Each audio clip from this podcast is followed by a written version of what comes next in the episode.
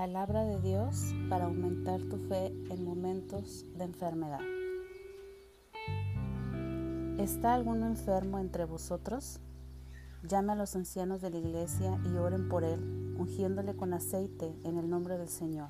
Y la oración de fe salvará al enfermo, y el Señor lo levantará, y si hubiere cometido pecados, le serán perdonados. Santiago 5, 14, 15. Tú guardarás en completa paz aquel cuyo pensamiento en ti persevera, porque en ti ha confiado. Confiad en Jehová perpetuamente, porque en Jehová el Señor está la fortaleza de los siglos. Isaías 26, 3, 4. Sáname, oh Jehová, y seré sano.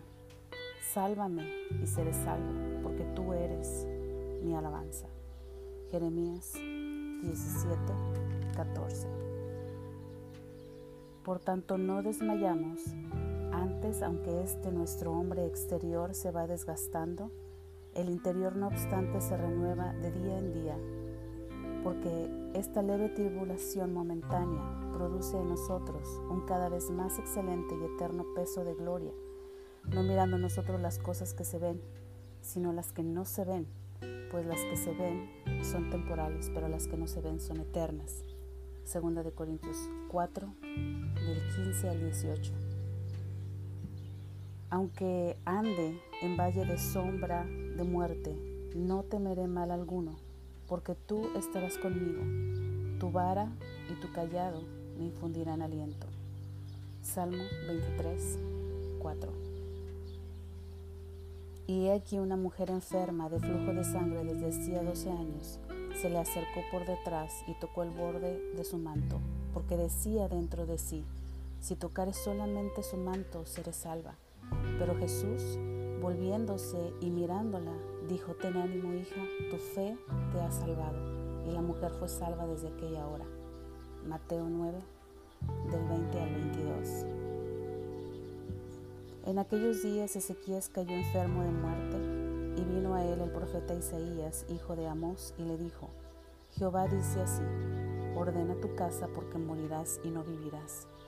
Entonces él volvió su rostro a la pared y oró a Jehová y dijo, Te ruego, Jehová, te ruego que hagas memoria de que he andado delante de ti en verdad y con íntegro corazón, y que he hecho las cosas que te agradan. Y lloró Ezequías con gran lloro. Y antes que Isaías saliese hasta la mitad del patio, vino palabra de Jehová a Isaías diciendo, Vuelve y di a Ezequías, príncipe de mi pueblo. Así dice Jehová, el Dios de David tu padre yo he oído tu oración y he visto tus lágrimas. He aquí que yo te sano. Al tercer día subirás a la casa de Jehová y añadiré a tus días quince años y te libraré a ti y a esta ciudad de mano del rey de Asiria y ampararé esta ciudad por amor a mí mismo y por amor a David mi siervo. Y dijo Isaías, tomad masa de higos y tomándola la pusieron sobre la llaga y sanó. Segunda de Reyes 20 del 1 al 7 quien llevó él mismo nuestros pecados en su cuerpo sobre el madero, para que nosotros, estando muertos a los pecados, vivamos a la justicia, y por cuya herida fuisteis sanados. Primera de Pedro 2, 24. Y era traído un hombre cojo de nacimiento, a quien ponían cada día a la puerta del templo que se llama la Hermosa, para que pidiese limosna de los que entraban en el templo este, cuando vio a Pedro y a Juan que iban a entrar en el templo, les rogaba que le diesen limosna. Pedro, con Juan, fijando en él los ojos, le dijo, míranos. Entonces él les estuvo atento esperando recibir de ellos algo.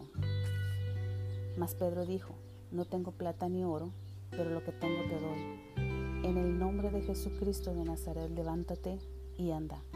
Y tomándole por la mano derecha, le levantó y al momento se le afirmaron los pies y tobillos, y saltando se puso en pie, y anduvo y entró con ellos en el templo, andando y saltando y alabando a Dios. Hechos 3 del 2 al 8.